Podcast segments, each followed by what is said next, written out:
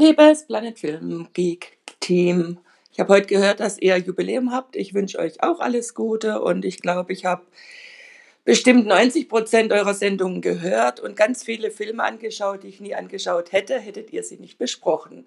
Ich wünsche euch noch ganz viel Spaß mit den allen Filmen, die noch kommen. Ciao. Hey Freunde, kennt ihr die 10 Sekunden Autos? Dann sagt Hallo zum 2 Sekunden Auto.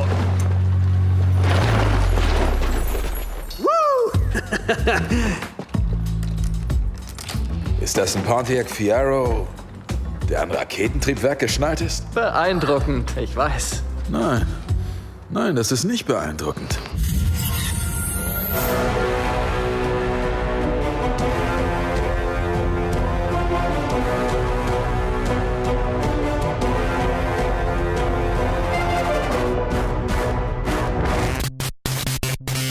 Und hallo und herzlich willkommen zu einem weiteren Review-Marathon. Ich bin der Johannes und der Ted ist jetzt gerade dabei. Hey! Oder auch bis zum Ende dabei, aber. Durchgehend. Ich bin back, Babies, bei den Ja. Reviews. Krass, also. Nachdem er mich zwei Jahre lang vermisst hat. zwei Jahre hier und da mal und jetzt plötzlich alles. Auf einmal bin ich einfach zwei Episoden hintereinander für zehn Filme da. Ich äh, habe den höchsten Respekt dafür äh, vor, vor, vor dir. Großartig. Wir fangen an mit äh, einem Blockbuster, den äh, der vor zwei Wochen im Kino rauskam. Dem, also ja, einem der Blockbuster. Ich meine, es kommen laufend Blockbuster raus. Was sage ich denn? F, F9. Heißt einfach nur F9. Ich weiß nicht, ob er auf Deutsch irgendeinen anderen Titel hat. Fast and Furious 9. F9, äh, Doppelpunkt, The Fast Saga. Ja, genau. Das so, ja, ich glaube, auf Deutsch heißt es tatsächlich Fast and Furious 9 einfach. Ah, okay. Ich meine, besser als F9, weil das ist eine Taste auf, meinem, auf meiner Tastatur.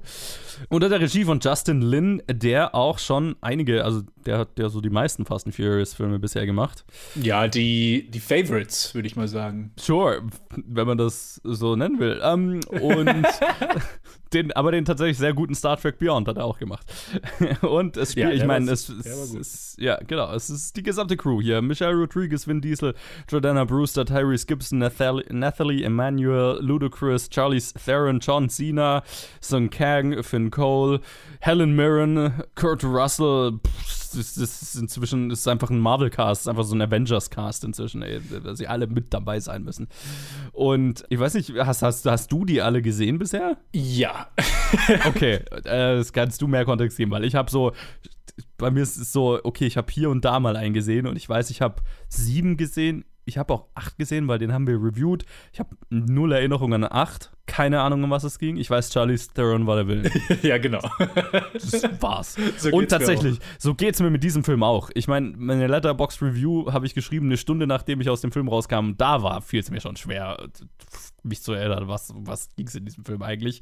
Ich weiß, es hat irgendwie damit zu tun, dass der MacGuffin ist, zwei Hälften von der Kugel irgendwie zusammenzubasteln. Ich weiß immer noch nicht, was, also, was die dann bewirken sollte. Ich habe es nicht gecheckt. Ich kann mich ehrlich nicht erinnern. Ich weiß, an irgendeinem Punkt fliegt ein Auto im Weltall. Ja, das war nice. Nein. Okay, okay. Ja. Back, back up, back up. Also, Yes. hier, hier ist meine persönliche Story mit Fast and Furious. Als Jugendlicher habe ich ein paar von denen gesehen, so im Nebenbei. Ich war nicht investiert, aber irgendwie hat man die halt gesehen. Also ich habe definitiv eins und zwei als Jugendlicher oder Kind. Ja, ja, ich glaube, eins bis drei waren es bei mir und dann bei Tokyo Drift hat es dann aufgehört beim dritten. Weil sie dann noch liefen und dann habe ich aufgehört zu gucken. Ja. Äh, weil ich nicht mehr ferngeschaut habe.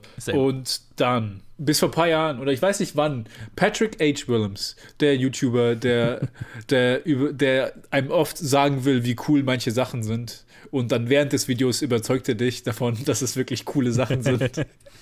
Und dann versuchst du es wieder und dann so, ah nein, die sind nicht so cool. Aber er ist einfach so enthusiastisch und ich glaube, Ja. er war der Grund vor ein paar Jahren, dass ich angefangen hatte, okay, ja, ich schaue sie mir noch mal an. Einfach nur, um sie alle mal gesehen zu haben. Viele von denen, ich glaube, bis zum sechsten oder siebten habe ich sie dann daheim angeschaut und dann den achten, nee, falsch. Bis zum sechsten habe ich, bis zum sechsten habe ich ihn daheim angeschaut. Den siebten habe ich mit Freunden im Kino angeschaut, so zu fünf, in einem leeren Kino. Und wir haben uns auf den Arsch abgelacht, weil es einfach nur eine dumm, ein, ein dummer Scheiß nach dem anderen war. Und das ist natürlich, darauf baut halt diese Franchise hin. Den achten kann ich mich kaum erinnern, aber jetzt vor dem neunten war mir der siebte im Kopf geblieben. Ich so, ach, ich habe den mit Leuten im Kino geschaut, ich hatte super viel Spaß. schaue ich mir den jetzt alleine an und ich hatte super gar keinen Spaß. und das auf zweieinhalb Stunden gestreckt. Oh also mein bitte. Gott. Zweieinhalb fucking Stunden sind zu lang. Ich glaube, das war, das ist die Kardinalsünde, die er gerade begangen hat, weil die vorherigen Filme waren nicht so lang. Zumindest kann ich mich nicht erinnern, dass, dass die vielleicht, vielleicht gingen die an die zwei Stunden oder plus fünf bis zehn Minuten, aber nicht Ja. zweieinhalb. Filme Über mit zweieinhalb. dieser Prämisse dürfen nicht über 110 Minuten sein. Ja, ja. Ja, er zieht sich. Die Sachen sind einfach auch nicht mehr interessant zu gucken. Ich weiß doch so, vielleicht war ich einfach noch in dem Alter, wo ich da mit Freunden geredet habe. So, ah, das war ja fucking crazy. Und man konnte so zusammen drüber lachen, wie crazy es war. Aber wenn ich halt niemanden neben mir habe, um mit dem das so also drüber zu lächeln, Ja, ja. ist immer so, ach Gott. Das macht definitiv einen Unterschied. Geht mir auch so. Und ich meine, also, was ich, was ich appreciate, ist die, das Augenzwinkern, mit dem das Franchise teilweise weiß, was es ist. Ja. Ja. Also, und das wissen sie zu diesem Zeitpunkt. Ne? Sie, sie, sie wissen, okay, du bist hier, wir sind alle hier, um crazy Action-Sequenzen zu sehen. Das war's. Und dass Vin Diesel 50 Mal Family sagt. ja, ja. Und das hat immer, immer einen Lacher im Kino gegeben. Wann auch immer irgendjemand aus, ansatzweise Family erwähnt hat, hat das Kino gelacht. Ja, ist halt eine Meme. Ja. Es ist ein Inside-Joke. Und äh, das ist cool. Was ich auch appreciate, ist Michelle Rodriguez, weil Michelle Rodriguez ist super in allem, was sie tut und sie war der MVP dieses Films. Ich appreciate den Drive, sich immer abgefahrenere Actionsequenzen auszudenken. Okay, cool, kann ich, kann ich sehen. Crazy Stunts, machen Spaß. Ich brauche irgendwas, woran ich mich noch festhalten kann. Irgendeinen Grund außer dem, warum ich den Film anschaue. Und das hat mir dieser Film überhaupt nicht geliefert. nee, Mann. Ich brauche irgendeinen emotionalen Kern, ich brauche irgendeinen humoristischen Kern, ich brauche irgendeinen einen Plotkern, aber der Plot ist halt wirklich Copy-Paste, MacGuffin-getriebener Plot. Und ich meine, diese Filme fangen ja auch einfach inzwischen an, sich zu wiederholen. Ne? Es ist jedes Mal, sind sie raus und dann werden sie wieder reingezogen durch irgendein Spionageding, weil irgendein Willen hat irgendein technisches Device, um Passwörter zu knacken oder die Weltherrschaft an sich zu reißen oder pff, whatever. Und dann müssen sie wieder als das Team zusammenstellen. Dann kommt die Sequenz und dann machen sie crazy shit, um den Villain aufzuhalten. Und in dem Film ist es halt John Cena. Und er ist Vin Diesels Bruder und ist sehr ironisch. Aber ja. Ja, Ja, ja, ich fühle mich, ich habe mich sehr leer gefühlt nach dem Film. Absolut. Äh, Bei mir ging mir ging's genauso. Die anderen, also die älteren Filme, die haben alle auch so äh, solche Sachen, die einen wieder mit einen reinholen. Der vierte, das Konzit war, dass man dachte, dass Michelle Rodriguez tot war, aber dann kam sie aber mit, beziehungsweise im vierten ist sie gestorben, glaube ich. Im, Okay. sechsten, Im sechsten kam sie aber zurück und es ist klar, dass sie Amnesia hatte und jetzt mit dem Bösen zusammenarbeitet. Und dann so, oh Right. fuck, wieso, wieso? Und dann schaut sie Vin Diesel böse an und er ist so, nein, sei mir nicht böse. Und so diese Sachen. Oder halt im dritten Film stirbt Hahn und dann ist er auf einmal in den anderen Filmen dabei. Und dann ist irgendwie klar, ah, Jason Statham ist der, der ihn umgebracht hat. Und jetzt, jetzt ist halt ein Film mit Jason Statham. Und dann so, ah, okay, sure. Ich habe ich hatte sehr, mich sehr an Hobbs and Shaw zurückerinnert gefühlt, an das Gefühl, wo ich da aus dem Kino bin, weil es war auch so leer. Ja, die Sache ist, keine Ahnung, also Hobbs als Charakter hat ganz gut funktioniert in den ersten paar Filmen, wo er dran war. Weil er, zumindest auch im ersten Film, weil im ersten Film, was der fünfte Film ist, wo er drin ist, ist auch, ist, es- das ist auch der beste Film, weil es einfach ein Okay. Heistfilm ist. Also es ist so noch der Film, bevor es komplett crazy war. Okay, okay. Die ersten vier Vielleicht Filme, die ersten drei Filme sind so Racing-Filme. Der vierte, Ja. der geht dann schon so Richtung irgendwie so, es wird zu ernsteren Sachen. Und der fünfte ist ein Heistfilm. Sie Mhm. sind alle in Rio de Janeiro, die wollen einen Bugvault knacken und sie Mhm. planen, wie sie es machen wollen. Natürlich halt alles mit Autos. Ja. Und Dwayne The Rock Johnson ist so der überaggressive, so DEA-Agent, der sie jetzt alle schnappen will als Okay. Antagonist. Und die Dynamik zwischen denen ist gut, weil du hast halt einen, der sie aktiv verfolgt und sie sind halt noch so, so halb böse, obwohl sie halt alle Family schon sind. Und jetzt sind sie halt die Superhelden des ihrer Welt. Keiner von denen kriegt irgendwelche Kratzer ab, egal was passiert. Es ist, Yo, es ist ein es Running gibt eine. Szene, es gibt eine Szene, wo Vin Diesel so zwei Ketten nimmt, so äh, Stahlketten und einfach so ein ganzes Gebäude einfach nur runterzieht. Und es ist einfach so, wo sind wir? Ist es ein Superman-Film? Was ist das? Ja, ist es. Ist es. Ah, und, und, und es wird so straight gemacht. Es, ist, es, ist, es soll so eine emotionale Szene sein. So Ja. richtig melodramatisch. Und es ist einfach so lächerlich. Ich meine, die, diese Filme sind effektiv Soap-Operas mit Actionsequenzen. Ja, ne? ja. Also storymäßig. Und ich kann das sehen, dass, dass es Spaß macht und dass, dass es eine Fanbase hat und so weiter. Und ich verstehe irgendwo, warum die so erfolgreich sind, wie sie sind. Es hat halt keinerlei Inhalt, der auf meinen Geschmack anspringt. Oder auf den mein Geschmack anspringt, so rum. Ja, ja. Und das finde ich so ein bisschen schade, aber mei, es ist so. Also ich, es ist jedes Mal dasselbe Gefühl, wenn ich aus einem dieser Filme rausgehe, ist einfach so innere Leere. es ist, äh, es ist wie, als wäre es so gerade so ein ri- richtig mittelmäßig durchschnittliches Fastfood Ja, ja. Essen gegessen. So. Es ist So, es war, es war, es war kurze Geschmacksdinger drin, die ganz cool war, aber es liegt schon schwer im Magen und äh, du denkst dir schon, oh Gott, warum habe ich das schon wieder gemacht? Er ist fast to- totgetreten, weil das ist so, das ist die perfekte Analogie und die wird schon so von immer von so Filmnerds Ja, ja. wird sie immer benutzt von äh, Blockbuster ist Fast Food und gute Filme sind ein schönes, ein schönes Restaurant. Und es ist so, es ist so ein halt ja so ein plattes, so ein platter, platte Metapher. Aber für diese Filme, also zumindest für den Film hat es so gut für, mir gepasst, weil es einfach nur so, einfach nur dieses, ich wollte es mögen. So, ich gehe auch zu McDonalds. Ich so, ja, okay, diesmal wird's anders. ja, genau. bestell mir das und ich werde das essen und es wird saftig und, äh, und es wird gut und dann jedes Mal nach dem Essen, also das, die Lede ist ja das Problem, dass man es ja mögen wollte. Man geht ja, Ja, hin, ja. weil man sich halt nochmal sich selber anlügt. Ja, dieses Mal wird's anders. Und es, bei dem Film war es für mich so. Ich so, ja, okay, ich bin in den Film reingegangen, ich so, ich kann Spaß mit solchen Filmen haben. Ich weiß, dass ich es kann. So, es ist so wie eine Wette an mich selber. Ich glaube, mit mich genug hin. Alkohol und genug Freunden, die auch irgendwie Ja, alles lustig finden, dann, dann ist es. Ich glaube, da braucht man ja einfach den richtigen Kontext dafür. Ja. Ja. Das war hier bei uns beiden offensichtlich nicht der Fall. ich meine, wer damals das letzte Review von dem letzten Fast and Furious von, von Colin mir gehört hat, ich meine, also es dürfte dürfte jetzt keine Überraschung sein. Aber es ist von mir keine Empfehlung. Das ist, muss man, also, nee, muss man nicht Ja, haben. vielleicht für, die- für, für die Uber- Uber-Fans, weil ja noch irgendwie zwei Filme kommen sollen. Ich meine, die, die Leute, denen, denen diese Filme total taugen, die wissen es eh schon und den, den, die hat, hält dieses Review das dir sowieso nicht davon ab, den Film zu Ja, schauen. ja. Also mit eu euch meine ich überhaupt nicht, weil äh, lebt euer Leben, habt euren Spaß. Wir reden nachher über einen, über einen äh, Film, der genau dasselbe für mich ist. Ja, genau. Und da haut ein großer Affe einen großen, eine große Eidechse aufs Maul. Ähm, also kein No Shame. Also überhaupt nichts dagegen, wenn man, wenn man, wenn man damit Spaß haben kann. Meins ist es nicht. ja, meins leider auch nicht. Und in diesem Sinne machen wir einen Trenner und kommen zu was, was definitiv, ich glaube, unser beider Ding war. David, bezahl nie für etwas, das du umsonst haben kannst.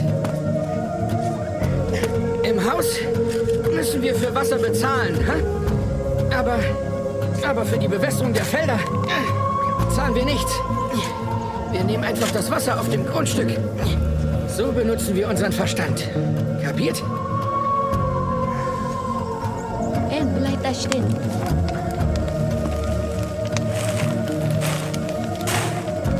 Mama, müssen wir das jetzt immer machen? Den ganzen Müll selbst verbrennen? Mhm. In der Stadt ist es besser.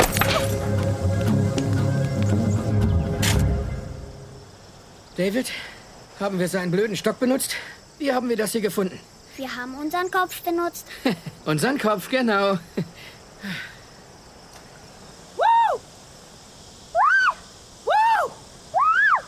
Lauter, lauter! Und zwar kommen wir zu einem Film, der nicht, nicht mehr anders sein könnte als, als der vorherige. mit, mit Ausmaß, Thematik, äh, Schauspielkunst, alles, was man sich denken kann. Es, ist, es passt, nichts passt zusammen. Und zwar reden wir über Minari, einer der Filme, der für den Foreign Language Oscar oder der, für, der sogar einen Oscar gewonnen hat, glaube ich, oder? Lass mich mal kurz gucken. Ja, ja, äh, hier äh, Supporting Actress. Für, Ah, Supporting Actress, ja, für, genau. Für, für wie heißt äh, Für die, für die Großmutter im Film. Ich will den Namen nicht falsch aussprechen, weil ich nicht weiß, wie ich den aussprechen kann. Ye Jung Jun heißt, spricht man sie, glaube ich, einigermaßen aus. Ich hoffe, es war nicht voll daneben. Aber ja, auch voll verdient den bekommen. Hier geht's um eine Familie in den 80ern, die nach Arkansas zieht, eine koreanische Familie, die davor äh, für kurze Zeit in Kalifornien waren, da ihr Glück versucht haben, es anscheinend nicht geklappt hat und jetzt nach Arkansas einfach mitten ins Nirgendwo ziehen, wegen dem Willen des Vaters, weil er sich da halt seinen Durchbruch erhofft und halt ein Leben für seine Familie aufbauen kann. Das ist die Prämisse und es, es bleibt, es ist so ein Film, der, der geht mit dir ins Hoffnungsvolle, der geht mit dir ins super, in super depressive, wo du denkst, ah, verdammt. Und er ist einfach so wunderschön gemacht, weil er so extrem persönlich ist. Obwohl, mhm. er, obwohl, er ne, obwohl es eine Experience ist, die man vielleicht auf, auf ersten Blick mit der man nicht äh, in Kontakt kommt. Also als koreanischer Immigrant in den USA. Wir schauen es hier aus Deutschland an. Aber es ist einfach so, so eine universale Geschichte. Also wunderschön. Erstmal als erstes Kommentar von mir. Was ist denn dein erster Kommentar? ja, bei mir ist ja schon ein bisschen her, dass ich den Film gesehen habe. Ich, ja, ich, ich habe ihn geliebt absolut, als ich ihn äh, im Februar gesehen habe. Nee, wunderschön. Also du hast ja gemeint, das ist äh, so auf den ersten Blick halt eine sehr spezifische Experience, die vielleicht nicht viele teilen. So, okay, koreanische Einwanderer in den USA in den 80ern. Aber gerade durch diese Spezifität ist es fast noch universeller, weil so diese, also A, auf die Immigrant Experience generell, also und da ist, glaube ich, Land und Ursprungsland egal und selbst wenn man das nicht kennt, dann dieser Drive nach einem besseren Leben, ne? Mhm. Nach, nach den Liebsten mehr bieten zu wollen, was aus, aus sich machen zu wollen. Ne? Und, und trotzdem irgendwie die, die eigene Identität irgendwie so zu behalten. Das ist, glaube ich, was total Universelles, was dieser Film einfach wunderschön einfängt mit großartigen Performances. Also Steven Yeun ist so der, den man wahrscheinlich kennt, halt einfach aus The Walking Dead und, und Co. Aber auch der, der, wer, wer, wer spielt den hier? Äh, Alan Kim, der den, der Sohn, den Sohn der Familie spielt, spielt ja. ist einfach ist schon sind sehr lustig zu sehen, wie, wie der über das letzte halbe Jahr, Jahr äh, so, so ein kleiner Star in selbst wurde, ne? Weil er auch so Charisma, also so aufgeweckt halt ist und ja, ja. fotogen ist. Sehr cool. Auch wo, der hat ja auch oft bei den Oscars ich glaube, das waren die, die letzten Oscars, ähm, hat er, glaube ich, auch einen Film angekündigt mit, mit Jacob Tremblay zusammen. Ich glaube, das ah, waren okay. die zwei. Ja, wahrscheinlich. Sei nicht, ich vertue mich da jetzt gerade. Äh, korrigiert mich, wenn ich falsch liege. Aber, äh, und halt auch äh, hier äh, gerade schon angesprochen, Yun Yu Jung und äh, Han Yiri, die, die seine Frau und die Mutter, die Großmutter spielen, halt auch großartig und auch verdiente Oscar-Gewinnerin. Ne? Ja, es ist eine spezifische, universelle Geschichte mit mhm. wahnsinnig viel Hoffnung, Ne, also eigentlich so den, den American Dream in Anführungszeichen, so inwieweit das äh, überhaupt existiert, mit so viel Realismus und doch hoffnungsvoll inszeniert wie, wie möglich, ne? So, mhm. das, und das ist schon sehr schön. Und halt auch so, auch das Setting so, so rübergebracht, ne? Wie, wie es sich anfühlen muss, so komplett fremd in so eine spezifische Gegend zu kommen, ne? Also mit, mit den Eigenheiten der Leute da.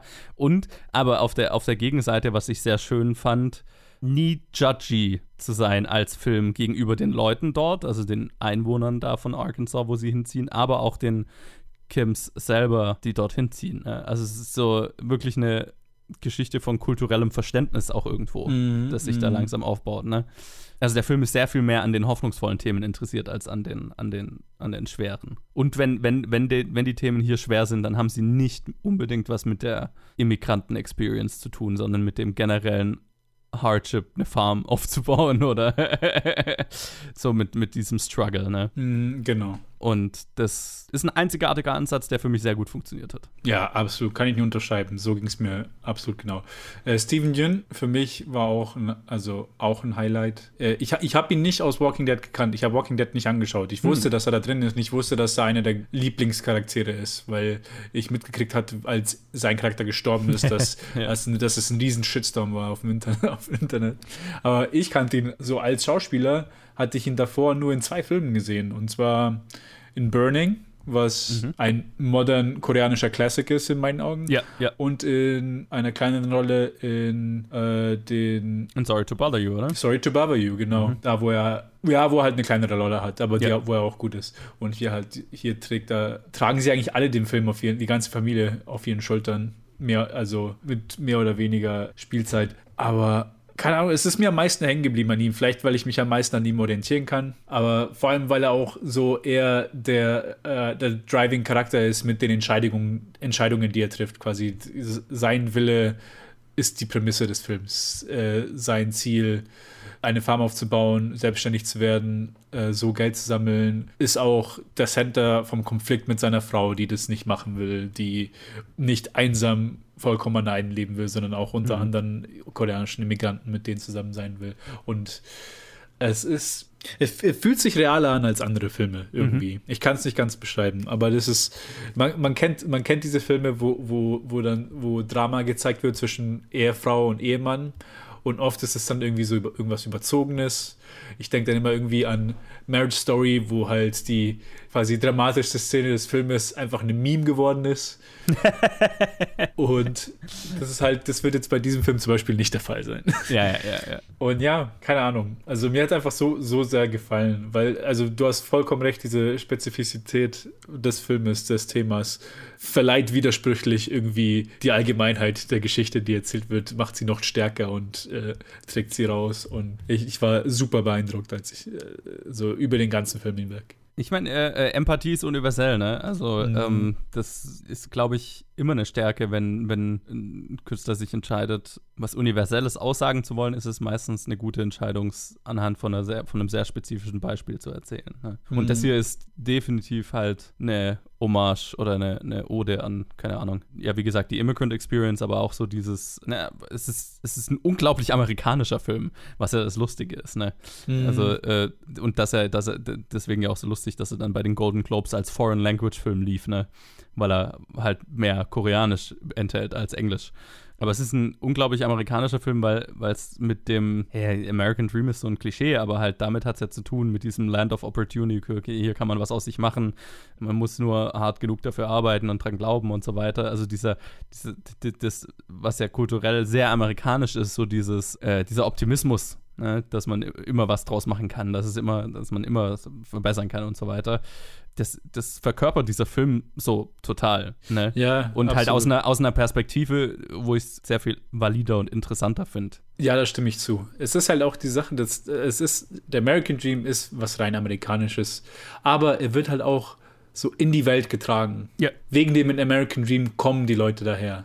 Also es ist mehr, ich verbinde ihn immer mehr in meinen Augen in der, äh, im Konzeptionellen immer mit dem Immigranten mehr als mit Ja. eigentlich den Leuten, die schon dort leben, dort geboren sind, sondern es ist, es ist der American Dream, die, den, der einen treibt, das Risiko einzugehen, in ein komplett anderes Land zu, zu, zu ziehen und dort so sein Glück zu versuchen. 100 Prozent. Ja, und deswegen, also das muss eine Immigrantengeschichte sein, um das adäquat verkörpern zu können mit seinen Höhen und seinen Tiefen und auch seinen positiven und seinen negativen Seiten. Ne? Ähm, ja, und das macht dieser Film wunderbar. Also auch, auch einer, ich habe es ja in der letzten Review-Episode schon bei ein paar Filmen gesagt, wenn ich jetzt die Zeit hätte, mir den noch mal im Kino anzuschauen, ne, würde ich das sofort machen.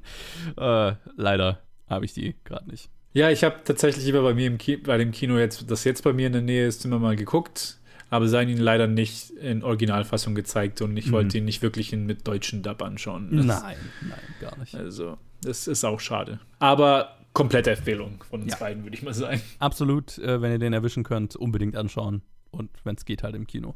Aber sonst auch zu Hause funktioniert der natürlich auch so. Ja, ja. Alles klar, ein Alles Trenner. klar. Es wird alles gut werden. Wie ist dein Name? Ich bin Trent. Das ist meine Schwester Maddox. Und wie alt seid ihr? Ich rate mal. Darin bin ich echt gut. Du bist elf, richtig, Trent? Ich bin sechs. Nein. Im Ernst, bist du zehn, elf? Er lügt nicht. Er ist sechs. Genauer gesagt bin ich sechs ein Viertel. Sie ist elf. Sie fühlen sich nicht geborgen. Das ist gerade alles zu viel für Sie. Sie veralbern uns. Lassen wir sie. Haben Sie meine Kinder gesehen? Wollen, wollen uns hier alle auf den Arm nehmen, oder? Was? Sind das nicht Ihre Kinder? Ich bin doch hier, Mom. Jo, und wir machen weiter mit dem obligatorischen Einzelreview von mir, das es ja mindestens einmal der Episode gibt. Old von M. Night Shyamalan, der neueste Thriller von M. Night. mit äh, Gael Garcia Bernal, Vicky Creeps, Rufus Sewell, Alex Wolf, Thomason McKenzie, Abby Lee, Nikki Amuka Bird, Ken Leung und vielen mehr. Ha, Eliza Scanlon war, das habe ich nicht erkannt. Witzig. Aaron Pierre und, und viel mehr. Und es ist, es ist ein, ein Shyamalan-Film mit, ja, was das bedeutet, können wir gleich reden. Äh, es handelt von einer Familie, wo die Eltern kurz vor der Trennung sind und beschlossen haben, ja, okay, so ein, kurz vor, wenn wir uns schon trennen, dann nehmen wir jetzt noch einmal, gehen wir einmal gemeinsam mit den Kindern in den Urlaub, machen nochmal schöne Erinnerungen und so weiter. noch dazu hat die Mutter ein, ein, ein medizinisches Problem und äh, sie haben quasi ein, ein, ein, ein, ein Ressort gefunden, das überraschend in ihrem Preissegment lag und dort wird ihnen vom Manager des Ressorts ein Strand empfohlen, ein entlegener Strand, den er nur den besondersten Familien empfiehlt. Und am nächsten Tag nehmen sie da einen, einen kleinen Bus hin mit, mit ein, einer anderen Familie und auch noch ein paar andere Leute tauchen später auf.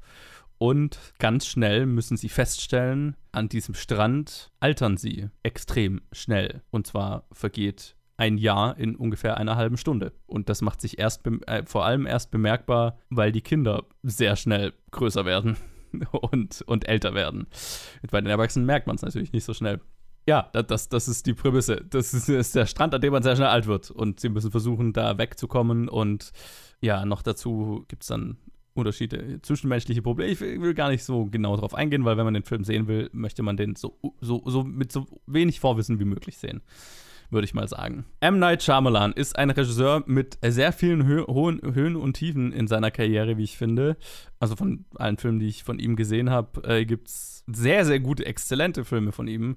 Äh, sowas wie Split oder natürlich mein, der Klassiker Sixth, Sixth Sense. Ähm, und natürlich auch, auch, auch tiefe, tiefe Tiefen. Und der hier spaltet die Leute so ein bisschen. Und leider muss ich sagen, bin ich auf der, ja, in, in, auf der Seite von mir hat dieser Film gar nicht so wirklich gefallen. Er rutscht mehr so in die, in die schlechtere Seite, Hälfte seiner Karriere rein.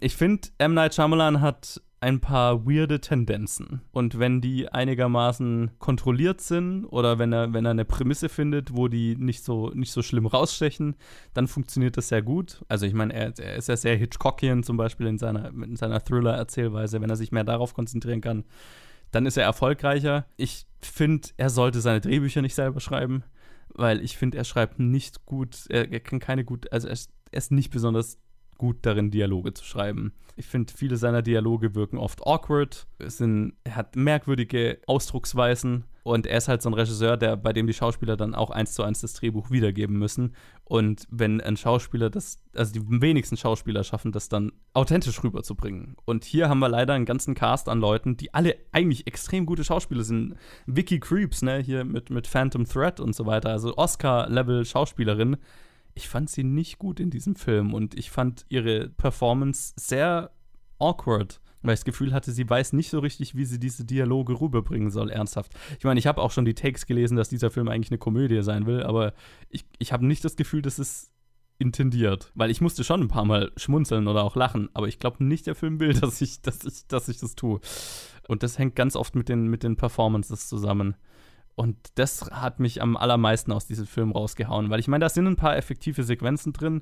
Also ich meine, das, das Creepigste ist mit Sicherheit, also die, als die Kinder anfangen, ist so, ne, also da ist ein Mädel von einer anderen Familie, die ist sechs zu Beginn des, als sie an den Strand kommen und der Junge der unserer Protagonistenfamilie ist irgendwie elf und dann altern die wahnsinnig schnell und dann sind die beide im Teenageralter und haben offensichtlich irgendwie miteinander geschlafen in, in der Zwischenzeit. Die hatten ihr erstes Mal und sie wird sofort schwanger und innerhalb von ein paar Minuten kommt das Kind zur Welt. So, ne?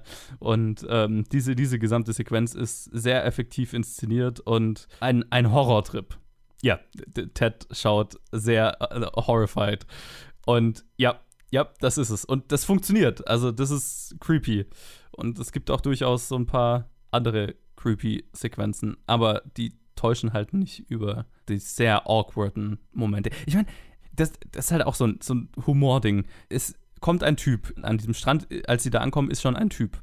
Stellt sich raus, der ist ein bekannter Rapper. Und sein Rap-Name ist Mid-Sized Sedan. Also mittel, mittelgroßes Auto.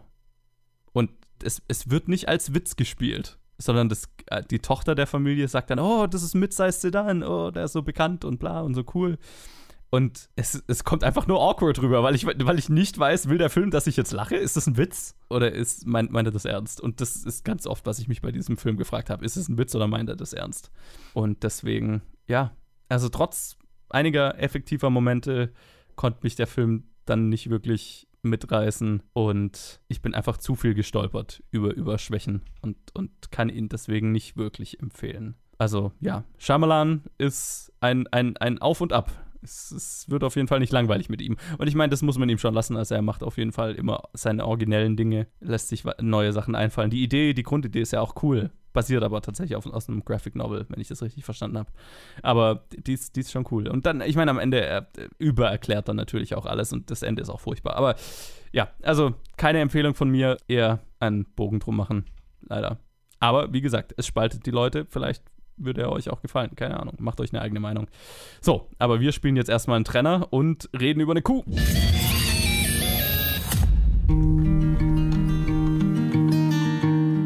A cow today. First cow in the territory. This ain't a place for cows. It's no place for white men either. I sense opportunity here. Seems dangerous. So is anything worth doing? Damn it, what's in these things? I taste London in this game.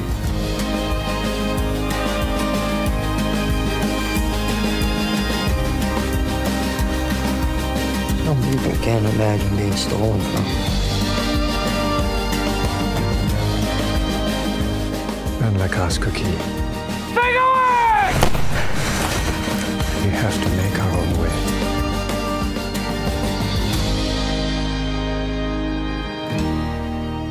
Und zwar reden wir über die erste Kuh. First Cow von Kelly Reichert, einer Regisseurin, von der ich bisher noch nichts gesehen hatte. Ich weiß nicht, Hm. wie es bei dir ist. Lass mich das Joe. schauen, ich glaube auch nicht. Das ist jetzt mein erster Film von ihr und den habe ich auch, auch nur gesehen, weil er irgendwie auch so von Mubi gepusht wurde und ich schaue mir auch einiges Zeug auf Mubi an. Erst hier, hierzulande ist es ein Movie released, also die haben quasi die Ah, internationalen Rechte dafür gekauft. Also in den USA kam der normal raus, aber hier auf Mubi. Und nein, das ist auch mein erster Film von ihr. Ah, okay, okay. Und ja, im, im Film haben wir unter anderem John McGarrow, Orion Lee, Alia Sharkwat, die man ganz am Anfang des Filmes sieht. Die kennt man als, als Maybe Funke aus Arrested Development, Ewan Brammer, Toby Jones, Gary Farmer und noch einige mehr. Ähm, hier geht es um Fur Trappers im alten Westen. Und unter ihnen ist Cookie, unser, unser, einer unserer Hauptcharaktere, der Koch der Gruppe. Und während, der, während die so wandern, findet er einen anderen Immigranten da. Und zwar, sie kommen alle aus Europa, aber er findet einen chinesischen Immigranten, der gespielt von Orion Lee. Und rettet ihn erstmal das, sein Leben, weil der erstmal eine Flucht ist vor russischen Immigranten, denen, denen er irgendwas angetan hat. Also sehr viele verschiedene Gruppen, die da unterwegs sind durch die Wälder von Oregon. Die Prämisse des Filmes ist im Prinzip, dass sich diese beiden, nachdem sie sich gefunden haben, zusammentun, Freunde werden und da Cookie ein Koch ist und ein reicher Mann in diesen Outpost, der gerade so halbwegs irgendwie da zusammengeschustert wurde, eine, Kau eine Kuh besitzt, haben sich entschlossen, nachts diese Kuh zu melken, tagsüber leckeres Gebäck draus zu machen und es dann an die Leute zu, äh, zu verkaufen. Und halt darauf zu hoffen, dass niemand checkt, dass sie die Milch benutzt haben. und ja, das ist das, darum geht es hier in diesem Film. Ja. Und äh, ich hätte nicht gedacht, dass, dass so eine Prämisse am Ende dann so viel Herz haben kann. Ja. Weil es ja eigentlich primär um die Freundschaft geht zwischen den beiden Ja. und nicht weniger und nicht wirklich um den Heist der Milch. Aber es ist ein Heistfilm, ne? Ja, es Das- ist ja. Zu gewissen genau Punkt nimmst, ja. Ist es ein Heistfilm? Bis zu einem gewissen Punkt genau richtig. Ich glaube, dieses äh, Liebherzige wird halt auch vor allem von John McGarrow, also von Cookie, Mhm. getragen, weil er so die süßeste, so seichteste, weicheste Art hat. Ja. So, du hast noch nie einen softeren Boy gesehen als ihn. Einfach nicht gemacht, auch für das Fur Trapper. Ja. Er ist einfach nicht gedacht, genau, er ist einfach nicht gemacht für dieses, für das roughe Leben. Er braucht, er braucht seine, seine Küche, seine Backstube Ja. und da kann er seine Gebäcke machen und da, da wird er glücklich sein. Ja. Darum geht's in diesem Film. Wie fandest du ihn denn, Joe? Sehr gut. Ich habe ich hab gerade nachgeschaut, ey, diese ganzen Filme, habe ich teilweise einfach schon so vor, habe ich so lange, so lange her nicht. Ich habe die, den, den habe ich im Dezember 2020 gesehen. oh shit. Jetzt, jetzt okay, kam, also als er in den USA rauskam. Aber ich, ich, ich erinnere mich sehr gut dran, weil er mir sehr gut gefallen hat. Und gerade wegen dieser äh, zentralen Beziehung zwischen äh, Cookie und King Lou, wie Orion Lees Charakter heißt, und weil es halt einfach ein Heist-Film, ein, ein, ein sweeter Heist-Film ist, ne? Also es hat alle Tropes von einem Heist-Film. Ich meine, hier besteht dann das Team nur aus zwei Leuten, aber sie, sie stehlen etwas Wertvolles, in dem Fall die Milch der einzigen Kuh in diesem Territorium bisher. Und das Ziel, das die beiden haben, und hier haben wir es halt auch wieder mit einer Immigrant Experience zu tun und auch wieder mit einer American Dream Allegorie so ein bisschen oder halt äh, das Ziel der, von den beiden ist halt so, vor allem von Orion Lees Charakter, quasi so seinen, seinen Anteil an diesem American Dream sich zu aufzubauen, so mhm. oder sich zu äh, abzustecken, ne? Also äh, äh dafür zu kämpfen, dass er, dass er seinen Platz in dieser neuen Welt bekommt, von dem er glaubt, dass er, dass er, dass er ihn, dass er ihm zusteht, so. Ne? Und hier äh, Cookie lässt sich da so ein bisschen mitziehen. Also äh, das, er ist, er ist der mit dem Talent und äh, Orion Lee ist King Lou ist der mit dem Geschäftssinn dahinter. Ja, genau. Und, und, und dieses Pairing funktioniert einfach so gut und ist so charmant.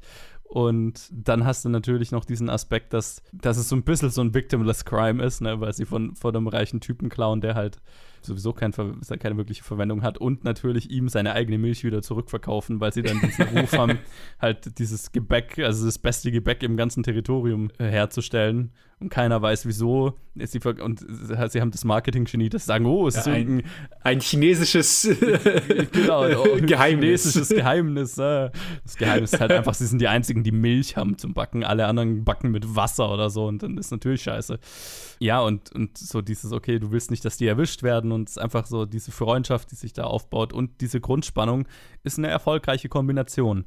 Es ist wohl auch typisch für Kelly Reichardt ähm, ein, ein, sehr langsamer, kontemplativer Film. Das wird sicher nicht für jeden sein und ähm, man muss ein bisschen Geduld mitbringen. Hm. Aber ich muss sagen, wenn man, wenn man diese Geduld aufbringt, dann ist es ein sehr lohnenswertes, lohnenswertes Filmerlebnis, finde ich. Kann ich absolut äh, zustimmen. Ich hatte eine sehr gute Zeit mit dem. Und ich finde auch, der, der führt dich auch so schön in diese so ein bisschen sanfte Geschichte mit rein. Vor allem Mhm. mit dem Anfang, mit mit ein, ein, eine Lady geht mit dem Hund durch, durch den Wald und dann findet sie so zwei Skelette, was sich halt als die beiden herausstellen. Ist eigentlich auch krass, der fängt super düster an und es fühlt sich über den Großteil des Films nicht so an, als nee, überhaupt nicht, weil du, halt, worauf es ja. rausläuft.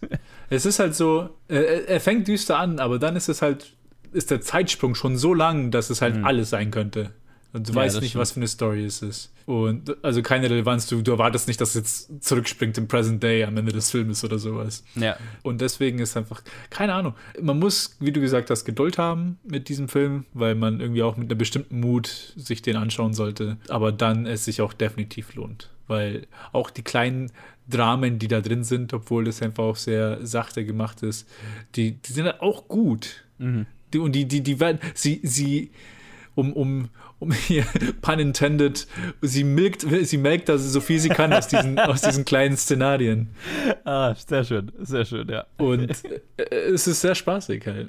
Es macht sehr viel Spaß. Auch da, wo sie dann gefunden werden, wo sie eigentlich so in, in Gefahr sind, das ist, hat es halt trotzdem noch so eine so abenteuerliche Seite, Mhm. wo sie, okay, wo sie dann weglaufen und ja, und so mit einem verhandeln müssen, dass er sie jetzt über, über den Fluss bringt und halt so, so ein ganzes Zeug. Also es ist Ja. sehr spaßig gemacht. Vor allem, weil ich äh, einen Nebencharakter gespielt von Ewan Brammer, den ich immer wieder gerne sehe, in allen seinen Rollen, weil er mir sehr viel Spaß macht. ich, und auch die ganzen anderen restlichen Charaktere sind auch, äh, auch alles sehr gute Leistungen, die da drin Ja. sind. Absolut. Und was, was, was auch sehr cool ist, ist das Production Design, ne? Also diese, du kriegst so richtig diese, den Schlamm und den Dreck dieser, Mm. dieser Gegend zu dieser Zeit mit dieses, okay, die, die bauen gerade ein, ein, ab, ein absolutes Skelett von Zivilisationen oder von, von der Zivilisation, die sie kennen, da auf. Und es existiert aber halt einfach noch nicht. Es ist es ist alles irgendwie zusammengewürfelt und zusammengeschustert. genau. und, ja. Ich meine, was, was sehen wir denn? Wir sind so, so die, ihr eigenes kleines Haus, was sie da irgendwie da, was so halt Ja. halb auseinander schon bricht. Und dann sind wir noch bald drinnen im dem großen Haus von dem, von, Do, von Toby Jones, seinem Charakter, dem, keine Ahnung, Adeligen oder so. Ja, Landbesitzer halt. Ne? Landbesitzer. Und dann sind wir noch kurz in der Bar und ansonsten sind wir auch nur im Freien. Also Ja. man ist ja nicht wirklich im Gebäude zu der Zeit. Nicht viel zumindest. Ja, äh, man, es ist sehr cool gemacht. Also man kann den Film förmlich riechen, finde ich. ja, absolut. Ja. Sehr authentisch. Ja, ja, also sehr super cool. Volle Empfehlung. Absolut, von mir auch. Macht sehr viel Sinn, dass Mubi sich den gekrallt hat. Und Ja, also ja. bin, bin sehr beeindruckt von den Mubi-Käufen. Z- also die sie bisher gemacht haben, so übers letzte halbe Ich Jahr finde, verteilt. dieser Service, diese, diese Firma, die entwickelt sich in eine sehr, sehr, sehr coole Richtung. Vor allem jetzt auch, weil die so ein Streaming, also es ist ja- ist ja nicht mehr nur, dass man 30 Filme hat und jeden Tag geht einer und ein neuer kommt dazu, sondern die haben ja eine richtige Streaming-Dienstfunktion inzwischen mit einer eigenen Genau. Bibliothek und so. Lohnt sich immer mehr, Mubi zu abonnieren. Absolut. Ich, ich, am Anfang hat mir das Gimmick so gefallen, weil es einfach was Neues war und man halt, Ist halt immer, stressig. Aber es ist halt stressig, man, man merkt es nicht, weil man nimmt sich's vor und dann so, fuck man, ich habe noch so viele Tage, um so viele Filme zu sehen. Wenn Ja. man ein paar Tage mal nichts geschaut hat, dann bist du hinten und so. ah. Äh, Und jetzt hast du halt, was, was ich mir zum Beispiel jetzt angewohnt habe, jetzt erst vor, vor einer Woche oder zwei, ist, dass ich durch, die haben eine von ihren Listen, ist die Mubi Top 1000. Oh. Also einfach alle Filme, also die 1000 bestbewertetsten Filme auf Mubi Krass. von, von den Usern und die halt gerade drauf sind, was meistens nicht mehr als so 50, 60 Filme sind. Und was hier halt auch, äh, also zu jedem Zeitpunkt hast du so einen Film, der in so einer Woche weg ist. Mhm. Und den schaue ich mal an, weil eine Woche habe ich Zeit für einen Film. Ja. Das ist gut. Und so habe ich mir auch letztens M angeschaut, das Testament Ah, von nice. Dr. Mabuse und so solche Sachen. Und ja, Mubi kann man auf jeden Fall empfehlen und diesen Film absolut auch. Ja, volle Empfehlung. Und damit kommen wir zu einem Kino-Release. Jo. One year hence.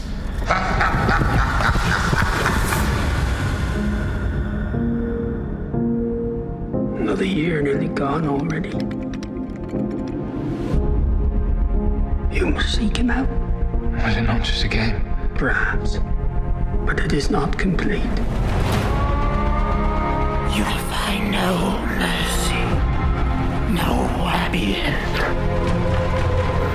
Why do you stop me? Your doom is at hand.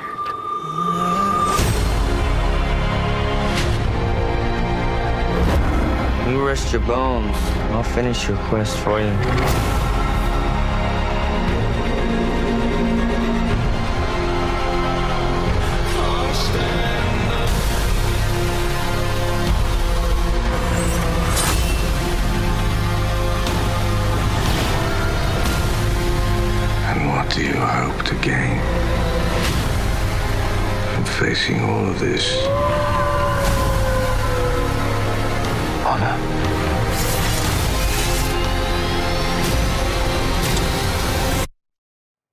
That is why knight does what he does. The Green Knight. Äh, der grüne Ritter? Nee, ich glaube, auf Deutsch, im Deutsch heißt er auch einfach The Green Knight. Ich denke auch. The Green Knight, ja. Okay, ja. The Green Knight unter der Regie von David, David Laurie, der ein, ein, ein super spannender Regisseur ist, wie ich finde, der ein paar sehr geile, also ich glaube, ich habe von allen Filmen, die ich von ihm gesehen habe, fand ich alle sehr gut bisher. So A Ghost Story, Pete's Dragon, The Old Man and the Gun.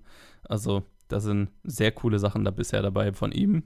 Äh, Und das ist jetzt sein, sein neuester Film, ein, ein A24 Fantasy-Epos, eine, eine Arthus, ein, ein Teil der Arthus-Legende, äh, basierend auf eben einem, einem Gedicht aus der Arthus-Legende von Sir Gawain und dem Grünen Ritter. Sir Gawain hier gespielt von äh, Dev Patel, außerdem sind noch dabei Elisa Vikander, Joel Edgerton, Sarita Chaduri und äh, viele mehr. Und es ist eine, eine Fabel, ein, ein junger, angehender Ritter am Hof von King Arthur. Hier äh, übrigens gespielt von äh, Sean Harris. Also Sean Harris spielt einen Mhm. alternden King Arthur, der eigentlich nie beim Namen benannt wird, aber das habe ich auch erst hinterher erfahren, dass er das sein soll.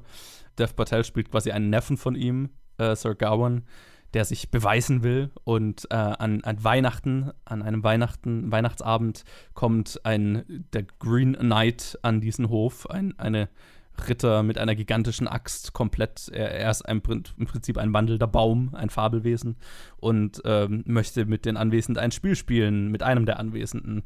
Quasi ein Anwesender soll versuchen, ihm einen Hieb zu verpassen mit dem Schwert.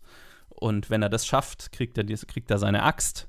Und aber die Bezahlung ist quasi, dass ein Jahr später, am Weihnachtstag des darauffolgenden Jahres, er dann sich zu dem grünen Ritter in seine Kapelle begeben muss und denselben Schlag auch kassieren muss. Das ist quasi das, der, den Ritt, den Ritt, die ritterliche Abmachung, die getroffen wird. Und Sir Gawain, Dev Patel, weil er sich ja beweisen will, willigt ein. Und äh, als er gegen den grünen Ritter kämpfen will, muss er feststellen, dieser will gar nicht kämpfen, sondern der, stellt, kniet sich hin, hält ihm den Kopf hin und sagt, mach, mach, mach, was, mach, was du willst.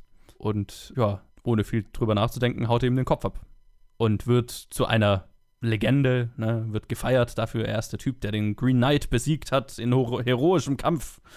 Aber er weiß natürlich, dass das nicht gerade der Wahrheit entspricht. Und ein Jahr später wird er dann auf seine ritterliche Quest geschickt, um den grünen Ritter noch einmal entgegenzuschicken, äh, entgegenzutreten und ja, zu, zu beweisen, ob er den ritterlichen Würden entsprechen kann. Das ist so, so ein bisschen der Hintergrund. Und mhm. das wird alles äh, getestet. Ted, wie hat dir der Film gefallen? Ich bin gespalten.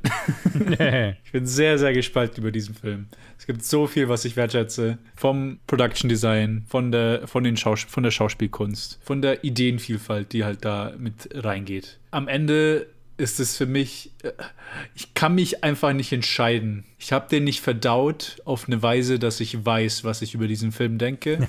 Und ich habe so das Gefühl, dass ich das halt erst im Zwe bei meinem, beim zweiten Mal anschauen, was ich definitiv vorhabe, äh, sich erst zeigen wird. Und dass ich beim zweiten Mal anschaue, entweder merke, ah, ja, er ist okay, oder oh ja, ich liebe ihn.